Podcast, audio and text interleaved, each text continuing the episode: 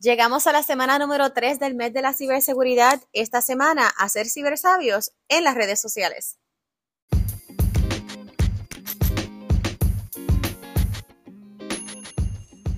Ciberseguridad y más, tu podcast te enseña todo lo que tienes que saber de ciberseguridad y otras cositas de tecnología. Comencemos.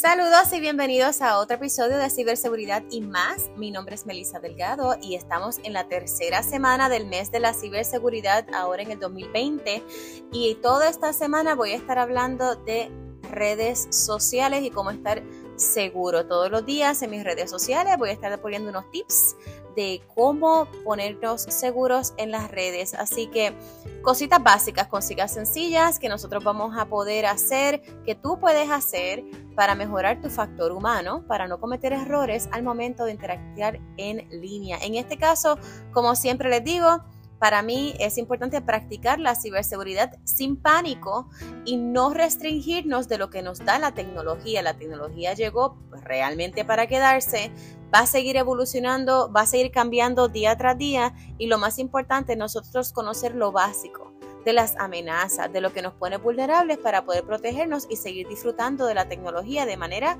segura.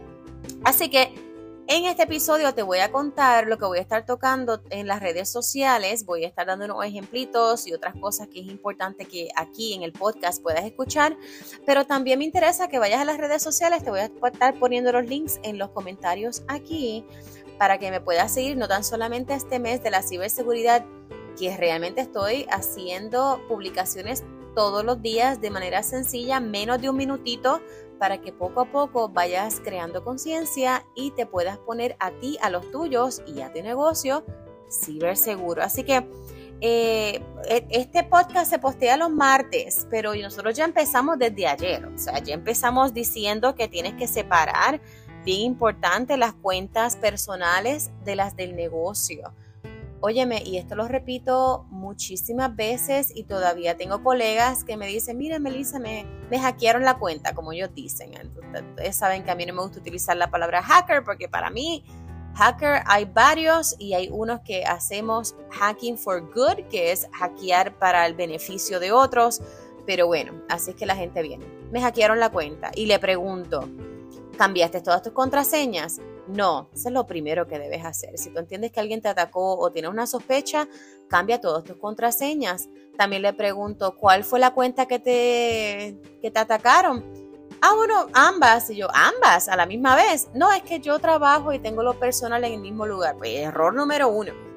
Es importante que separes lo que es negocio de lo que es el trabajo. Y a veces cuando estamos trabajando remoto, yo le, yo le digo trabajar remoto, pero si tú trabajas en el hogar, me gusta decir remoto porque la gente piensa que uno está cogiéndose fresco y echándose fresco y tomándose una piña colada, cuando realmente no hay nada más lejos de lo cierto. El punto es que cuando estamos en la casa, ahora se nos hace difícil, como yo le digo, dividir iglesia y Estado dividir lo que es negocio de lo que es personal. En este caso hay que hacer el esfuerzo tanto en la vida personal de uno y si tú vienes a mi casa, yo trabajo desde mi casa, pero tengo dos escritorios y literalmente es el mismo escritorio dos veces, porque lo compré doble, y está literalmente uno al lado del otro, porque en uno es que yo trabajo todo lo que tiene que ver con mi trabajo oficial, formal, asalariado, ¿no? Y cuando yo termino a las 5, 5 y media, a veces a las 6, dependiendo qué, qué tan flexible fue ese día, mira, yo le paso como una sábana por encima porque yo me desconecto y voy al otro escritorio donde la gente que me conoce sabe que yo hago mucho trabajo de papelería y crafting, ahí voy allí o voy obviamente con mi familia si ya están en casa. Así que para efectos de las redes sociales es exactamente lo mismo. Es importante que dividas lo personal de lo de negocio y configures cada una de estas cuentas de acuerdo a tus preferencias y tus necesidades. Probablemente en tu cuenta personal tú la vas a querer privada porque necesitas un control de quiénes son las personas que están accediendo a tu información, a tus fotos y lo que tú estás compartiendo. Y la cuenta de negocios va a ser más para las cosas que tú haces relacionadas con tu negocio, que no divulguen tanta información personal tuya que te puede dar una vulnerabilidad mayor. Así que eso es bien importante. Y dentro de las configuraciones, recuerden, tienen dos. Tienen la configuración de seguridad, que ahí es lo que vas a estar eh, verificando a nivel de accesos, activar la autenticación multifactorial, cambiar tus contraseñas para hacerlas únicas y seguras y para eso también tenemos un episodio completamente para eso. Y activar todo lo que sea necesario para mantenerte seguro y en este caso pues las necesidades cambian. Otra cosa que vamos a estar hablando también es no aceptes a todo el mundo. Yo sé que estamos en el mundo en que mientras más followers, más seguidores tenemos, pues mejor o muy probablemente voy a poder empezar a monetizar. Todo eso lo entendemos perfecto, pero es importante que los que te sigan, a los que tú aceptes, a los que tú le des follow, todo lo demás, sean personas que tú tengas un plan de curación. O sea, es, importante que tú puedas verificar si tu contenido es solamente y estrictamente en español. Tú no pones nada que no sea en ese idioma te tienes que cuestionar por qué alguien que solo habla en sus redes sociales en otro idioma, quizás japonés, eh, quizás chino, quizás hable solo inglés, muy probablemente esa persona no es bilingüe, eh, tienes que verificar porque esa persona te está siguiendo. Tu contenido es visual nada más, que muy probablemente no importa el idioma que hables, puede entenderlo. Ok, pues eso hace sentido.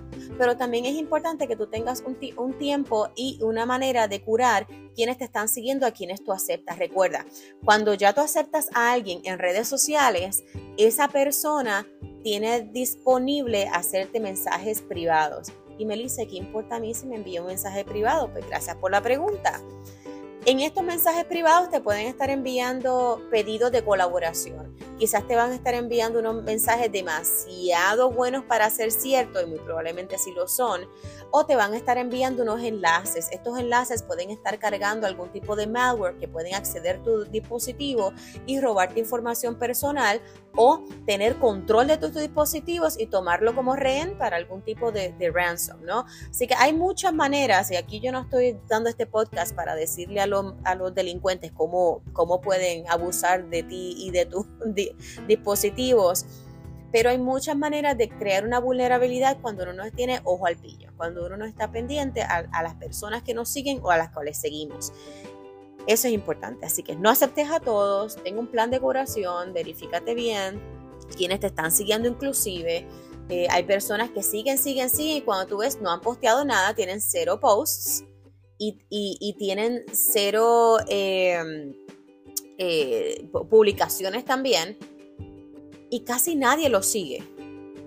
O sea que tienen, siguen a mucha gente, casi nadie los sigue. Mira, yo fui a uno que los otros días me estaba tratando de seguir porque, dije tratando porque me hizo el request y yo lo bloqueé porque realmente eh, no habías hecho casi ningún post, realmente había hecho dos posts, los posts eran completamente genéricos, la información que le había posteado le, le, tocaba o era de otra persona y nadie lo seguía, pero esa persona estaba siguiendo alrededor de casi 2.000, 3.000 personas.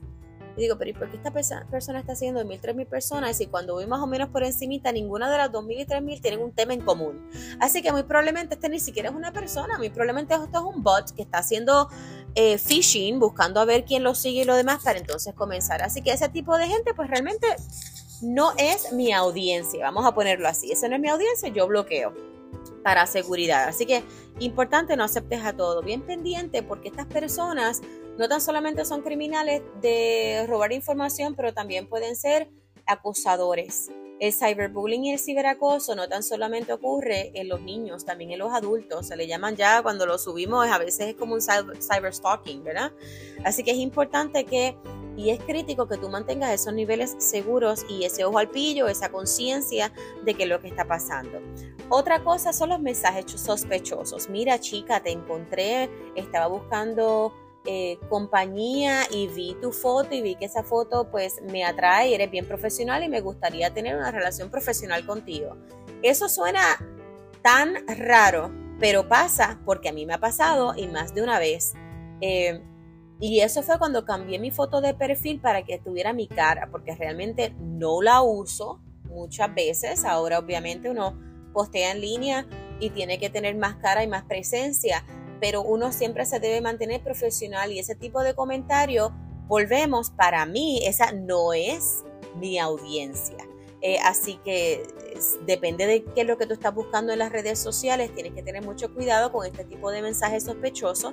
Cualquier mensaje de enlace que te están enviando y te están diciendo, mira, este, tú me puedes ayudar a poder crecer mi, mi audiencia, puedes cliquear un link y contestar unas preguntas. Ojo con eso porque a veces esas preguntas son sensitivas para ti, pero también ese enlace puede ser riesgoso también para ti. Así que es importante cuando tienen estas personas o tú ves que estos mensajes no son tu audiencia, puedes rechazarlos e ignorarlos, con eso no hay problema. Pero si tú ves que escala a un punto en que se ve un poco sospechoso, mi recomendación es que puedas bloquear a esa persona, no tan solo a la persona, sino que también las redes sociales te dan la opción para bloquear la persona y para bloquear cualquier ah, eh, cuenta que pueda surgir en el futuro a raíz de esa persona o de esa cuenta. Así que es importante eso. Otra cosa que hemos aprendido a través de los tiempos es a no sobrecompartir. Estamos sobrecompartiendo demasiado y estamos y bien ignorantes en las cosas sencillas que estamos compartiendo y estamos bien ignorantes a lo que eso puede acarrear. Por ejemplo, estamos diciendo que hoy es mi día de cumpleaños y hoy cumplo 45. Perfecto, felicidades. Pero ¿qué pasó? Me acabas de decir tu fecha de nacimiento, que es una de las preguntas de seguridad para el banco o para las cuentas, otras cosas. O sea que realmente se lo estás dando fácil, vamos a hacerlo difícil. No digas hoy, postea otro día, o si lo vas a celebrar hoy, puedes decir que hay una celebración bien chévere, porque por lo menos el año te lo reservas. Eh, pero es importante buscar una manera de que ustedes puedan compartir sin sobre compartir. ¿Cómo puedo compartir que ocurre un evento y dónde ocurrió? Pues lo puedes hacer, pero no compartas en tiempo real con la localización en el momento. Quizás puedas aguardar un par de minutos o quizás unas horas cuando ya no estés en un lugar o al otro día, que entonces puedes decir, mire, el otro día celebramos en tal lugar si es que estás promocionando ese lugar y lo demás. Eh, otra cosa es, ojo con las cuentas falsas. Si parece una cuenta que es demasiado buena para ser cierta, muy probablemente es verdad. Así que ojo con esas cuentas falsas, con los mensajes de colaboración. Mira, hasta yo he recibido muchísimos, tanto en mi cuenta de ciberseguridad como en mi cuenta de papelería. Recibo muchos mensajes de colaboración, pero cuando veo realmente no es, volvemos, no es mi audiencia. Que son criminales, muy probablemente no lo son, pero también hay mensajes de colaboración que te piden tanta información personal para simplemente tú poder ser un influencer o lo demás. Así que, y realmente casi no hay nada monetario. Eh, eh, el, el, trueque es followers. So, realmente ganarme como 10 o 15 followers más vale la pena yo divulgar información mía, personal, a una persona que yo ni siquiera conozco, que Dios sabe cómo realmente me consiguió. Eso es bien importante tener siempre esa malicia. Otra cosa es, eh, si no uso social media, Melissa, mira, yo voy a hacer un episodio nada más para esto porque me toca mucho, no tanto con personas más jóvenes o personas que ya están en el área laboral, me pasa mucho con la gente más adulta, a veces de la tercera edad, a veces los abuelitos o personas ya que no están tan acostumbrados o no nacieron con la tecnología, o personas que ni siquiera están en un ambiente en que necesitan algún tipo de red social y piensan que no lo necesitan. En el caso mío, sí necesitas estar pendiente de tu ciberseguridad porque de seguro tienes un teléfono, de seguro recibes mensajes, de seguro haces llamadas, tienes que tener ese dispositivo completamente seguro y también es importante que verifiques si alguien está utilizando tu, tu, persona o tu identidad dentro de las redes sociales para hacerse pasar por ti. O sea, uno nunca sabe, al igual también que es importante que monitorees las redes sociales por sin inadvertidamente algún familiar está compartiendo información tuya sin tu autorización. Ahí incluimos que hoy celebramos el cumpleaños de mi abuelita Tata que se llama María de Los Ángeles tal y hoy cumple ochenta y pico de años y aquí está la foto. O sea, ya te dando la foto, la fecha de nacimiento, dónde tú vives. Ah, hoy se lo celebramos en la urbanización de los pastores. A veces lo he visto. Y a veces la persona está tan y tan contenta porque su abuelita cumple quizás 100 años y quiere decírselo a todo el mundo, pero tienes que preguntarle a esa persona si, tiene si tú tienes autorización para divulgar esa información de ellos, porque la información a ti no te pertenece. La celebración sí, pero la información no. Así que tienes que buscar una manera de poder sanitizar esa información y la foto. Y si la foto es tuya, tienes que tener una conversación con tus familiares, amigos abierta de cuáles son las prácticas de ciberseguridad cuando se toca de tu información. A mí me pasa, yo lo hago muy jovial, realmente estamos tomando fotos y digo, ¿esto se va a publicar? No, no, no, no, no, esto es para nosotros, perfecto. Pero si no, si me dice, mira, foto para Facebook, pues en este caso digo, tú me puedes tapar la cara y a veces dice, mira, quizás no me acuerde, yo, ok, pues déjame removerme de la foto o me tapo yo la cara o lo demás simplemente para que tenga la foto. Hay varias maneras de tú sanitizar una fotografía y la información de esa persona para que puedan celebrar el festejo y compartirlo, pero no necesariamente divulgar información de personas que no han autorizado utilizar las redes sociales para darlo.